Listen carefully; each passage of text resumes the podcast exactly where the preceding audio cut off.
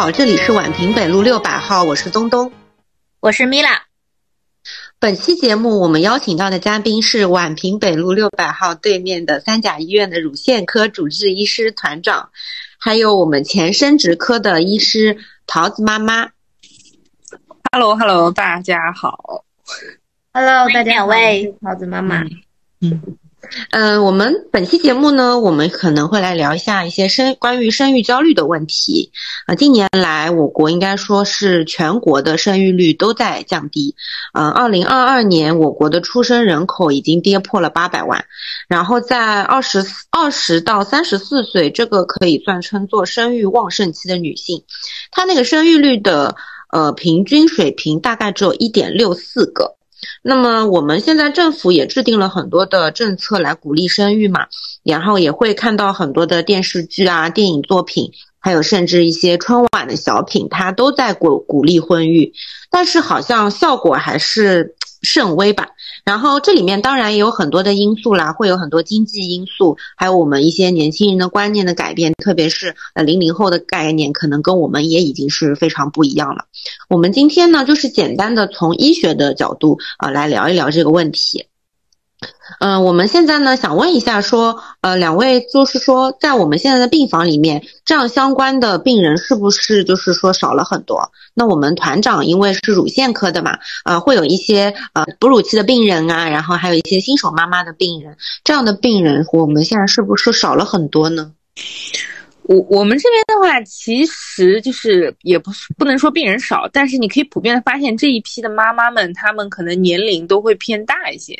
像我门诊现在就是说，以前基本上都是以二十几岁为主的新手妈妈啊多一点，但现在呢，你可能在门诊看到三十四十岁甚至四十岁的，一初初初次妊娠的妈妈就会更多，嗯，是这样一个状态。哦，就是说生育的年龄往后推了。对对对，就可能大家一开始都很努力拼事业赚钱，然后然后后面有了经济基础，然后就再考虑。怀孕的事情嘛，就确实像这周一的时候，门诊一共看了七个乳腺炎，五个都是三十九岁、四十岁的妈妈。嗯，他们是第一胎还是第二胎啊？第一胎，第一胎，第一胎。因为我之前看那个新闻说，嗯，我们现在的二胎的出生率已经就是也拼不过那个一胎的出生率了。就虽然现在在鼓鼓励二胎，但是其实生一胎的人就很少嘛。对对对，我觉得可能普遍，包括因为我们现在是主要是上海这边的病人比较多一些，因为急性乳腺它不可能从外地再过来看，呃，那那像上海这样子的大型城市里面，他们很多人就是属于都是属于婚育也比较晚的一个状态，所以说第一胎在比较晚晚的这个年龄，我觉得也是比较没有出乎我的意料。对，哦，那他们的身体就是说身体素质的话。会不会就是说我们健康问题会更多一点？对啊，他们就会更加害怕自己发生乳腺炎，所以每一个妈妈都很焦虑。就是其实不管轻重，她都会第一时间跑到医院里来。现在就是这个状态。嗯，哦那依从性应该不错吧？依从性很好，依从性很好，而且沟通也非常的顺畅，都是你跟他一讲，他说明白明白明白，就是完全配合的那种状态。哦，然后他们的可能经济实力啊、文化程度啊，相对来说都高一点，一般都会旁边跟个月嫂过来的，你知道吗？现在这个状态就是这样，不 高级。对啊，就肯定就是一个人再配一个月嫂，然后是然后妈妈这样或者婆婆一起来。哎，老公不陪吗？老公上班赚钱拿。有道理，对，基本上这个状态。嗯，那桃子妈妈呢？就是我因为做辅助生殖嘛，那我们现在做辅助生殖的病人多不多？嗯，辅助生殖病人的人数还是蛮多的，但是因为前两年不是疫情的影响嘛，其实对全国的呃辅助生殖中心还是有一定的影响的，就是你能明显感觉到，嗯，科室里面就是来。做辅助生殖的人是有减少的，主要是因为疫情的影响。那么这个疫情呢，也会也嗯，就是就是在疫情常态化之下嘛，就是我们嗯辅助生殖科也是在调整，就是促排卵方案。像原来可能会是经典的一些卵泡期长方案这些，但是也因为嗯，就是这个疫情冲击下，就是大多数中心可能也会转变为拮抗剂方案，就是更灵活的。去分配我们患者的时间这么的，哦，就是疫情影响还是有影响的。不过呃，结束之后呢，你能看到就是不少中心也在慢慢的复苏，就是病人也慢慢的就多起来了，就是嗯，就都好起来了吧？就现在有变多。那两位在从这个医医生视角上面来看，有没有觉得我们的生育率明显在下降？嗯，我觉得是，其实是病人他对于本，我们有的时候也会跟病人开玩笑啊，就是说，哎，你怎么这么晚生孩子啊？或者说你以前怎么不想生，对吧？那大家都普遍就觉得压力比较大，嗯，或者说现在大家晚婚是一个比较大的一个趋势了，我觉得，嗯嗯，很少有人大学一毕业就结婚吧？是不是？可能意外怀孕吧。嗯，不过不过，像我师弟他们九五九九六年的，反而现在结婚还比较早，都一毕业就结婚了。那可是你师弟是男孩子呀，他又不用考虑生孩，就是生孩子的话，可能健康问题对他来说又没有什么负担。啊，对对对，这个也是，因为现在其实很多人他很讲究优生优育的，就是这一胎很重要，他们一般都会做很多的检查，包括说提前的这个。备孕啊，什么什么，我看 B 站上有好多相关营养的 UP 主都会推这种内容。哎，对对对，包括就说之前大家就说什么那个保护卵巢、养姨妈，然后说促排卵这个，我看好多人就是会去买这个书，而且这个 topic 还挺火的，在 B 站上面。嗯。那么，就是因为我们现在这个乳腺癌这个东西其实是越来越年轻化了嘛，然后我们也会经常在呃自媒体上面就是看到什么保腺保护乳腺啊、保护卵巢啊什么。那为什么说我们现在就是这个乳腺癌这么越来越年轻化呢？这个因为确实就是，其实，在早几年的时候，我们是不太会去关心，比如说小于四十岁这个群体，因为大家那个时候认为乳腺癌的高发，它一般都是在。四十岁朝上，甚至绝经后会绝经期这一块时间会比较的多一些，但其实这两年的数据就蛮蛮吓人的。其实，尤其在我们中国的话，年轻乳腺癌的病人比例是其实是比欧美啊更高一些的。嗯，我们现在大概你看拿复旦他们前一阵子发布的一个数据，他们是零七到二零二零年嘛，六万多例的乳腺癌患者里面，小于四十岁的其实已经占到了百分之十四多了。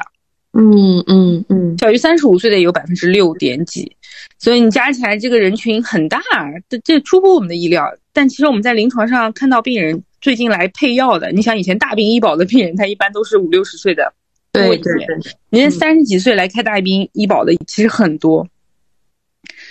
哎，就是说这个患病率确实是在增加的。为什么会这么年轻呢？是因为大家压力都太大了吗？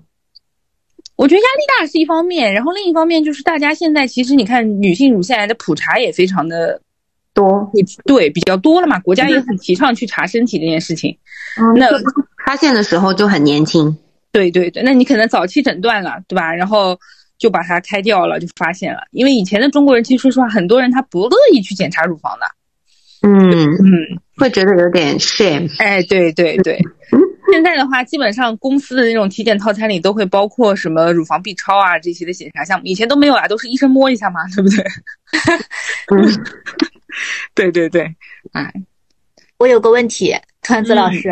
就是，呃，我不是就是你你说的这种公司的人哈，然后我们经常是会让我们去体检，然后我体检出来呢，就发现有很多很多的结节嘛，然后呢，我心里就很慌，那我肯定会想，我这个结节会不会变成乳腺癌呢？然后我就去找那些老师嘛，老师就会跟我讲，你这些都是气出来的，你再生病，你肯定你这个结节就更多了，让我就好好保养，不要生气就会少，是这样吗？呃，因为我们乳房确实它是有一定的情绪因素在里面，我们经常也会跟病人说的，包括不管是这个急性乳腺炎，就是堵奶啊，还是说我们这个你说的这个结节，就小叶增生，或者说是这个乳腺癌，它其实都有一定跟情绪有关的原因。然后我们有的时候也会跟病人说，你少想点，开开心心的，对吧？再不行你买个包，开心一下，对自己的乳房好一点，是有一定道理的。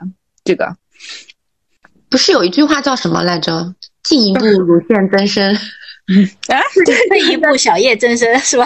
对，退一步什么卵巢囊肿？哦，对，就是说这个跟我们在我们中医里面，就是说跟情绪有关的疾病还是蛮比较多的，乳腺癌、卵巢癌，还有那个甲状腺嘛，是吧？嗯，但其实你说情绪的话，那你更多其实这个人就是思虑比较重嘛，所以我们很多病高发的这个职业人群也也有特点，比如说财务、老师，哦，很高很高发这个病。医生没有吗？啊，医那也有可也，但我们发现的更早一点，你说是不是？自己摸一摸就摸出来了。对对对，我那个时候刚做医生的时候，其实我选这个科我还挺害怕，因为那个时候坊间传言做哪个科的医生容易生哪个科的病，我当时应该去选一个什么类似于男科可能会好一点。那应该不会。那原来我做生殖科还生了两个小孩呢，应该不会不会。那你就是生殖能力很强，那不是 正面教材，正面教材，就跟那个皮肤科医生头发一定要多才能去看脱发门诊，你说是不是？哎，对，我觉得你是不是比较懂啊？就是怎么样生殖能力会比较强啊？我不懂。之前之前不是我还嗯，之前在科里的时候还在那个。呃，就是男科，就是精子精子精子室里面待过一段时间嘛，然后当时已经就是结婚了，然后我还想着就是，哎，怎么还没怀？怎么还没怀？要不第二天早上拿老公的精子来测一测，是不是精子能力有问题？然后后来，对，然后但是就是，嗯，你越不去在意，然后孩子就来了，嗯，就是对，就是其实这个也是，我们有好多那个。那个后来怀孕以后就生乳腺炎的妈妈就说这个小孩他们那个时候就是千求万求没有，然后有放弃了出去玩了一下，有了，对，就是我这我我两个宝宝都是就是一直就就没想着就怀上了，就是也没有也没想着就是特别去备孕啊什么的啊，看凡尔赛吧。啊，都是上天给的礼物，上天给的礼物，这都是对，顺其自然，顺其自然，心情要好，一定是情绪要好，你情绪不好，就各种病就来了。对，嗯，对。那我们刚刚说，我们现在是呃，在临床上可能看到的那个妈妈的年纪都会比较偏大一点，那么年乳腺癌又越来越年轻化，那么我们会不会说，呃，我得了乳腺癌，我就不能怀孕呢？因为你可能怀孕了之后，激素水平会有一些改变嘛，会不会对于乳腺癌这个东西会有更大的刺激？这个的话，因为现在是其实大家关注到这个之后呢，其实还是出了很多研究去想看看到底有没有关系嘛，对吧？嗯嗯嗯。呃，就是说，当然你是怀孕的过程中你发现你乳腺癌的这个，就其实说实话还是蛮蛮慌张的。而且这样的病例是比较少的。那其实大家更多的关注的就是你生了乳腺癌之后，你多久可以去怀孕，或者说化疗啊这种呢，它对不对怀孕有影响，对吧？那现在其实他们我们就是用的那个卵巢保护的那个药物，其实这个辅助生殖这边应该也是经常会。遇到的吧，就是对对对，所以我们会做患者保护生育力保存，生育力保对对对对，比如说那个生育力保护方案，就是我们说有些可以去冻胚胎啊，或者说冻冻卵。卵母细胞，对冻卵啊这种的，就都有在尝试。我记得前几年的时候去去那个学习，那边那个妇产科的专家就专门说，他们一般发生这种疾病以后，乳腺外科的医生就会给他们请 MDT 嘛，然后他他他他第一句话就问人家。这个男的是你的老公还是男朋友？然后，然后说是老公，然后是老公，那就基本上大家选择冻胚胎，因为你冻了胚胎，其实万一你跟你老公，比如说 divorce 了，这你你你那个时候你把这个胚胎拿出来，你不就生的是前夫的小孩嘛，对吧？所所以那个时候就男朋友，那你那你可能考虑那就冻卵，因为你这样就可以有更多的。选择嘛，对吧？就是对于以后这个父亲这个身份，哎，但是冻卵啊，这个我们后面会讨论到，就是冻卵会有成功率会比较低。那我我们 我想问的就是说，那我怀孕和乳腺癌这两个中间有我有没有一些必要的联系啊？就是反正我们在病人一个，比如说啊，他我们可能做那个卵巢保护的治疗之后，然后包括乳腺癌术后的一些辅助治疗，他都做完了。并且呢，比较年轻的病人，他可以度过那个高复发的风险期的时候，他其实后续也能恢复月经，因为卵巢保护的它会抑制他的月经嘛，就让他不来。嗯，然后你停药以后，它就会恢复月经。那恢复月经之后呢，你去妊娠，它很多研究证据就是觉得它不会影响到这个患者乳腺癌以后的问题的，嗯，是没有什么直接相关性的。嗯，那乳腺癌可以哺乳吗？呃，那如果说你比如，那就看你什么状态。就像说她怀孕都没有关系的话，那你哺乳也没有关系啊，对吧？那不是说你，那我就说刚才那个特别的例子，就是说她是在怀孕的过程中发现她，呃。发生乳腺癌了，那这种的话，我们一般来说就是她生生完小孩之后，就会尽快的给她进行治疗了嘛，对吧？因为你怀着孕的时候，你不可能给她做其他的一些，比如说化疗啊这样的治疗嘛，对不对？这个是比较特殊的例子。那如果说就是大多数的人，他就肯定是比较 OK 的一个状态，然后后面你去怀孕哺乳都没有问题的，其实，嗯嗯嗯。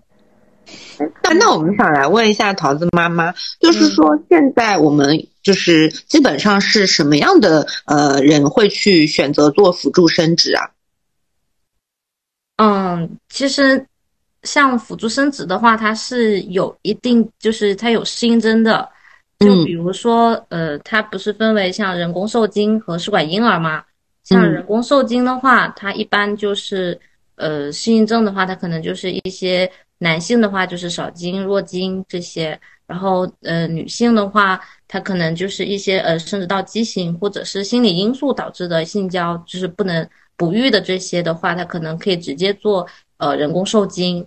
然后但是像我们试管婴儿的这些呢，就是像我们常听到的一代试管婴儿、二代试管婴儿、一代一代试管婴儿这些的话，它可能就因为女方她如果输卵管不好。然后她嗯没办法，就是因为输卵管因素造成的，就是我们精子和卵子就不能相遇。那么最常见的其实就是这个，然后还有就是最常见的话，还有我们女方她像我们正常来说，我们一个月会正常会有一到两个卵子排出嘛。但是有些女性的话，她如果出现排卵障碍的话，她这些她也不能呃不能正常的去怀孕，她可能会选择直接选择试管婴儿。包括男方的少弱精少弱精子症这些，她也可直接选择试管婴儿。那么二代试管婴儿呢，就常见于我们男方的因素，就是我们常说的，就是卵包浆内单精子注射。那么这时候呢，我们医生他会，我们的胚胎室的老师他会选择优质的精子，那么直接打到我们呃我打到我们的卵母细胞里面进去，然后之后来帮助我们形成一个好的胚胎。然后再去种植，那么这个这个二代就是 EXI 是 EXI 的这个的话，它就是适用于呃男方严重的少弱畸畸形的精子症这些病人，那么他可以直接的去选择做二代的试管婴儿。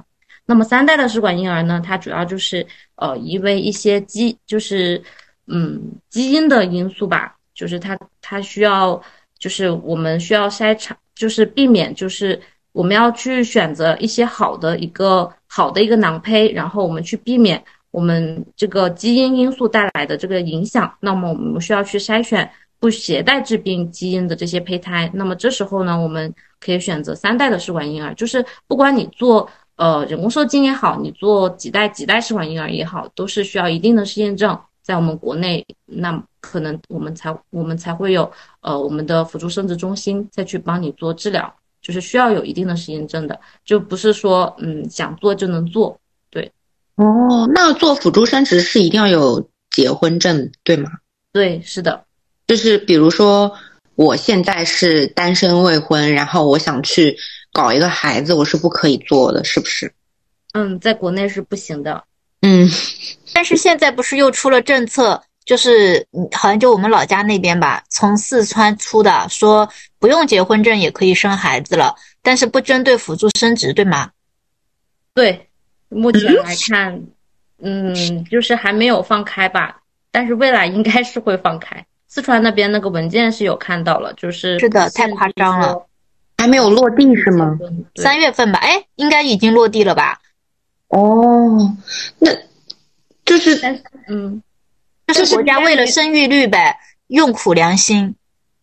哦哦，就是说我如果是单身未婚，我也可以去生孩子，但是不是说去辅助生殖？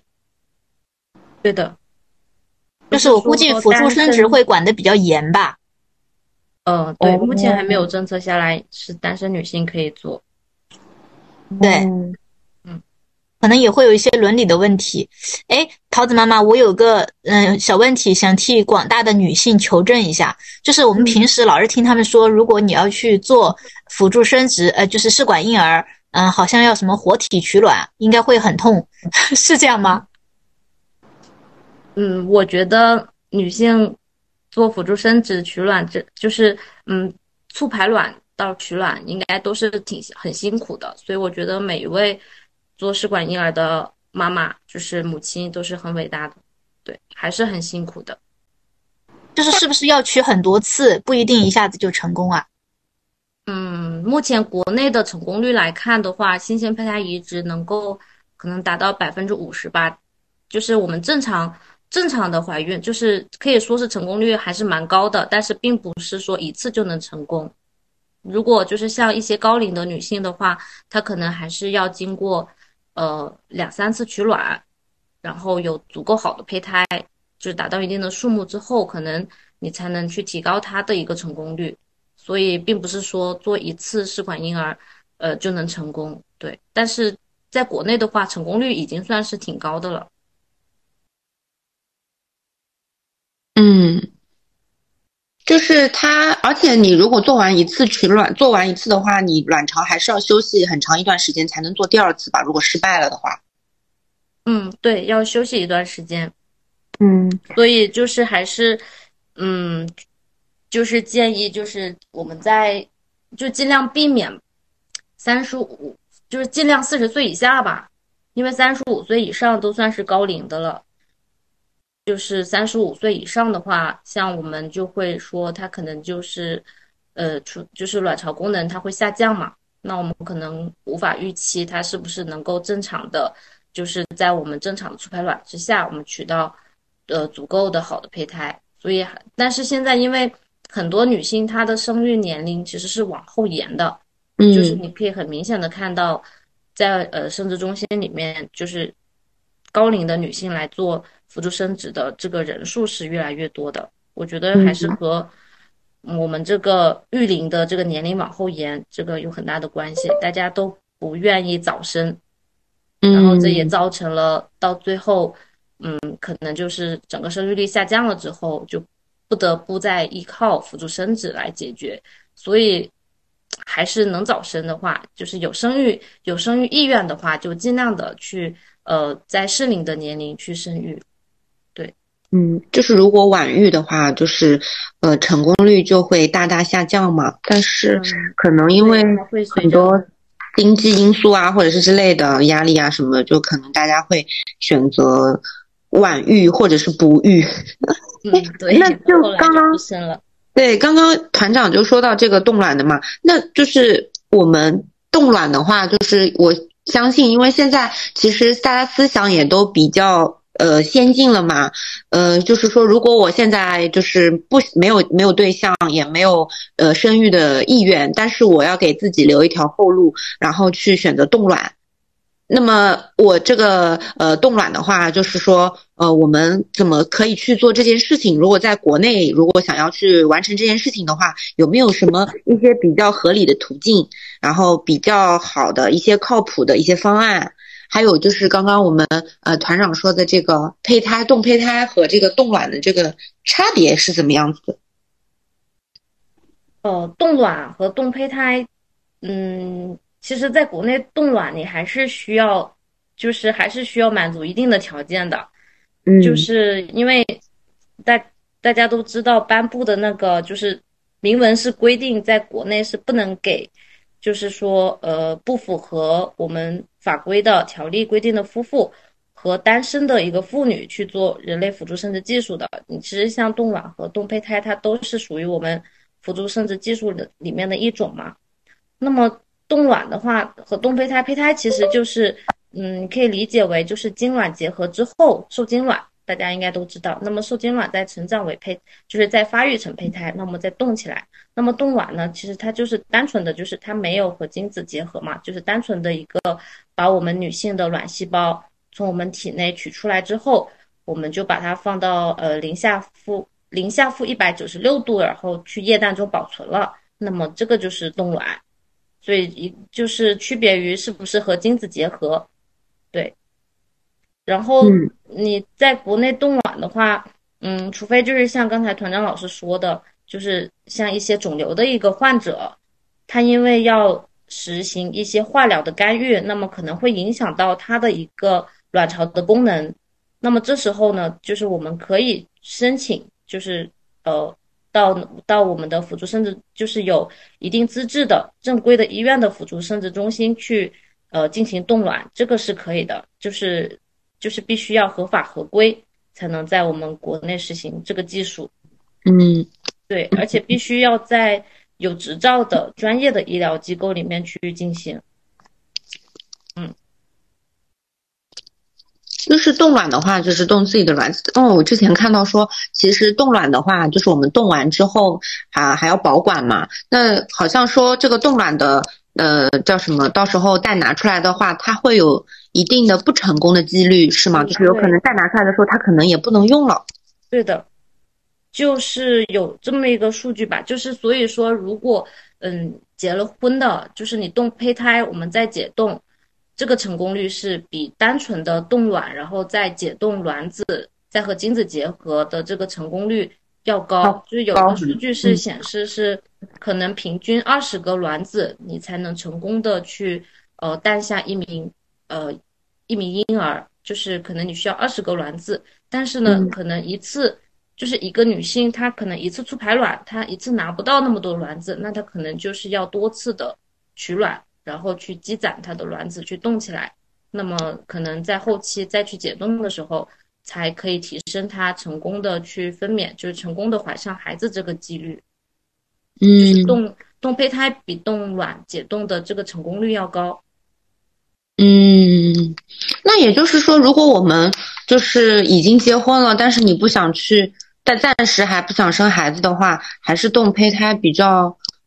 比较比较好一些，成功率也高一点，是吧？嗯，冻胚胎的成功率要比冻卵的成功率要高。嗯，那我假如说我现在想要去冻卵的话，就我们作为单身未婚女性去冻卵的话，就是是不是现在要？假如我要在国内冻，是不是呃是不太不太不太允许的？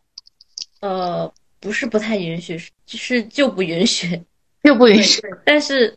但是已经，我我我看到有很多，就是包括我们业内的，呃，一些大咖嘛、大专家，也也就是也提出了这个问题，就是说，男性就是其实我们女性的冻卵冻卵，其实和男性的冻精子保存，都是我们很迫切的，就是我们人群的一个需求嘛。所以就是很多很多专家也出来发声，就是觉得其实我们女性的自身卵子的保存。也是应该呃，就是予以考虑的，对，所以就是我觉得未来应该还是还是有有可能吧，有可能政策上面会有一些改变。嗯，我因为我经常会在别的社交媒体上面看到博主啊什么会分享说在国外冻卵的经历，的确是没有看到过在国内冻卵的这么一个一个一些这种分享，都都是在国外的。对，是的，就是的，也应该听一听我们国内人的心声嘛，对吧？你说现在年轻人这么卷，那我们平时忙着上班，那给自己一点点好的卵卵子的可能性，我觉得无可厚非呀，对不对？对呀，申诉，给自己留一条后路嘛。对，可能就是因为嗯一些文文化或者是伦理的这些问题吧，所以我们国内还是对冻卵的要求是比是比较严格的。嗯，那目前他鼓励的好像还是婚内的生育吧，嗯，对吧？我们这个趋势还是鼓励的是婚内生育，他并没有说他很鼓励，呃，单身的这种女性说去，呃，包括冻卵啊什么，他都是不允许的嘛。对，然后国家为了就是让大家结婚，我觉得也是。就是下了很大的功夫。去年的时候不是又设置那个离婚冷静期嘛，不让大家离婚。然后后来发现这种方式下来，人家干脆就不结婚了。然后现在好像又改了一个政策，就是大家可以自由离婚。那我在想，是不是就是因为觉得反正把你们就不要把你们的后路堵死了，你们就愿意结婚了呢？我真的都被国家政策搞晕掉了，真的。嗯，可是如果要离婚的话，再冷静也没有用。是的，是的。所以现在你看那些微博热搜嘛，就是我觉得国家肯定也吓死了，天天明星这样离那样离，那这些什么适龄适育的夫妇都离婚掉了，没法生了，对吧？哎，那两位就是说，可以从呃自己的领域角度说，呃，来跟我们简单讲一下，说生育会带来哪些的健康问题吗？嗯，那我先说，因为我们这边就是属于你一生来，你安下来，就是说你最重要，也不是说你最重要吧，就是你作为一个妈妈，你的一个工。你的一个工作就要开始，就是哺乳。然后哺乳的话，那目前为止，我觉得这两年它的这个发生率还是很，就急性乳腺炎的发生率很高。嗯，我一开始工作的时候，其实一个下午看到急性乳腺炎就是这种堵奶的小妈妈，其实可能大概也就一两个。现在一个下午大概你能看到十，反正十个可能是会有的。那一方面，我刚刚提到就是我们说这个育龄的这个延长，就大家普遍年龄大一些，那也就是说不是在最佳的一个状态，他他去怀怀上了这个孩子嘛，对吧？嗯，对。然后还有一个就是说，你这个喂奶一定是很痛苦，所以我们那个时候那些病人他皱着眉头进来，你你都不用去怎么问他你是什么病，你直接问他生了几个月。他他会说：“医生，你怎么知道我刚生完孩子？你知道，就是进来就是苦大仇深的样子。”然后我我们这个病呢，说句实话，我我我我的朋友们那些生完孩子的那个朋就跟我说，他说：“我告诉你，只要你在喂奶，什么月子里难受，他告诉你，你喂十个月，十个月都难受，因为你。”你就想，你本身你小姑娘的时候，这个这个比较敏感的部位，它其实碰触是比较少的。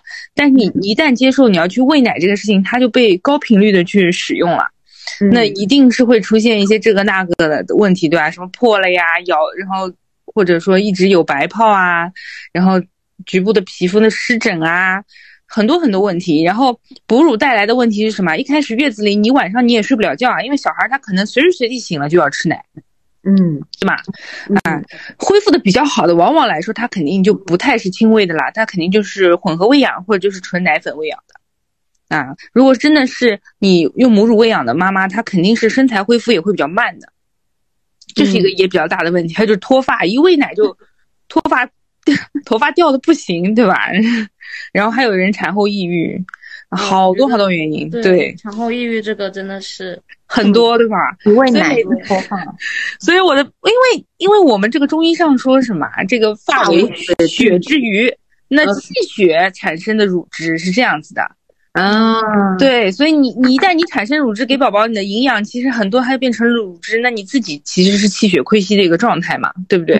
对，就很多妈妈就会就是说就是喂说会喂喂喂完奶之后，感觉人脑袋是空的，就是每次喂完奶就感觉人被对对，整个人被吸空状态，就是这样。对。嗯，所以整个人还是蛮虚的一个状态。然后呢，这个时候往往来说，她又因为在哺乳，她就其实和自己的社会功能，她就脱节了，对吧？她就待在家里。那她老公在外面上班，那每个人其实都会有情绪。老公就觉得你就在家里喂个奶，你怎么了？你很累吗？然后他会觉得你不懂我喂奶其实很苦，嗯，然后就来了，对，矛盾就来了，激化了。所以我每次他们那种如果老公来的，我都会跟他说，他是很辛苦的。你给他买了包了没有？你有没有奖励他一个包包？啊，然后就是一定要鼓励这些病人开开心心的，因为其实怎么说呢，他们又很享受自己成为母亲的这这个这个瞬间，就是觉得自己一下子升华了嘛，整个人的身份也不一样了，对吧？母母性的光辉，就反正还是蛮蛮光芒万丈。每一个妈妈都很不容易，就是这个状态。哎呦，哎，那那些那些老公下次可能都不不想挂你的号了。我感觉我是要买双跟我的，哎呀，那不是吗？你这，哎，我觉得花点买买个包这个钱，然后让老婆开开心心，不不生乳腺炎，然后他自己也开开心心去上班，不是也挺好？你说是不是？乳腺炎如果就是心情不好，他发病率也会高一点。对，是的，是的，他越是焦虑的病人，他越容易堵奶。嗯。我们发现了一个这个情况，就是你说那种马大哈妈妈，真的，我真的是基本上你是很少会在门诊看到那种马大哈妈妈的，因为不存在，她心情很好，很愉悦，每天哈哈的，很少堵奶。对，就是这个状态。嗯 嗯，没是是是，然后那种什么看小红书、查查百度，对吧？然后各种问询，然后 然后请开奶师，请无数个开奶师，然后在妈妈群里问这个问那的妈妈，她基本上都会成为我们门诊的病人。他就很难。我对啊，就是你要跟他解释很多小红书上人家说的这个问题，开奶师怎么说的问题，对吧？隔壁邻居怎么说的问题，他会跟你列举很多其他人的说法，你你要给他洗脑，你跟他说有些是对的，有些是不对的，对吧？你要跟他讲清楚。可是门诊上面的话，肯定是就是就是这种就是想很多的焦虑型的妈妈比较多啊，对不对？就是对。现在大家也压力比较大，而且刚刚又说到说可能年龄都会往后推了。那你越年纪越到后面的话，对于这种东西就越在意吧。你可能可能二十出头的时候，谁都可以做个马大哈，但是你三十几岁的时候很难不焦虑吧？对，所以所以所以怎怎么说呢？就是，哎呀，所以我们现在就是，如果我们在门诊上看到一个急性乳腺炎病人。会比我们看其他一些，比如说小叶增生的病人、乳腺癌的病人，要花更多的时间去给他解释和安慰的，就真的要花很长时间。所以我们还开了个乳腺炎专病嘛，就是希望一次性去看乳腺炎专病，也要多喝点人参。对啊，就自己先给自己打个气，对吧？加油，今天把乳腺炎专病看完。是是是，哎，天呐，哎，真的真的，哎呦不容易，好不容易哦。你会不会？你会不会看了这些之后，你自己也会恐惧呢？我我我跟你说真的，我我们很多病人都会跟你说，还会来问你，医生你结婚了吗？我跟他说没有，他 就说那那我跟你说，结婚真的很苦。当然是她老公不在的状态啊，她跟你讲这句话。完了，我们这一期是想呼吁大家不要生育焦虑。不不对，但其实大家怎么完了，然后大家更焦虑了。但是他想到他的宝宝，一般来说都是很开心的，就是这个。哎呀，人就是很矛盾嘛，对不对？对吧？桃子妈妈两个孩子开心不？孩子妈妈开心开心。我我是觉得就是嗯，开心和焦虑并存吧。嗯，哎，那刚回到那个问题嘛，就是我们呃，桃子妈妈就是说，从你的这个科室的专业角度来说，你觉得生育会带来什么样的风险和疾病？嗯，其实团长老师那说的已经我觉得囊括了进去了。其实生育，我觉得就是从我自身的经历来来说吧，我觉得。最应该关注的产后抑郁的这部分人群真的是越来越多了。嗯，你生完之后，你整个情绪的波动，嗯，是没办法自己控制的。所以这个时候，如果就是爸爸们能够更多的就是能够体会到我们妈妈生完孩子之后体内激素的这种波动，然后带来的她情绪的这些变化，就是对妈妈来说是一个很好很好的一个。呃，安慰吧，就是你能够陪他度过去。你看到他，他是，他是，就是他处于那种情绪里面，其实他自己是不能控制的。完了之后，他可能恢复了之后，他再回头去看他这一段时间，就是这样的情绪的波动，他会觉得怎么那个时候的的自己是这样的。嗯，就像团长老师说的，就是一边一边是升华。成为了妈妈以后，就是那种幸福激动的心情，一边又是因为刚生育之后体内呃激素的变化带来的情绪的波动的焦虑。我觉得就是还是应该就是多呼吁一下大家去关注我们产后抑郁，就是妈妈产后抑郁的这个这个情况，然后多给点陪伴，然后多给点就是理解，这样会嗯就会好很多。嗯，那因为我们这一期节目呢，其实是为了我们呃三月八号的这个妇女节特别做的一期节目嘛。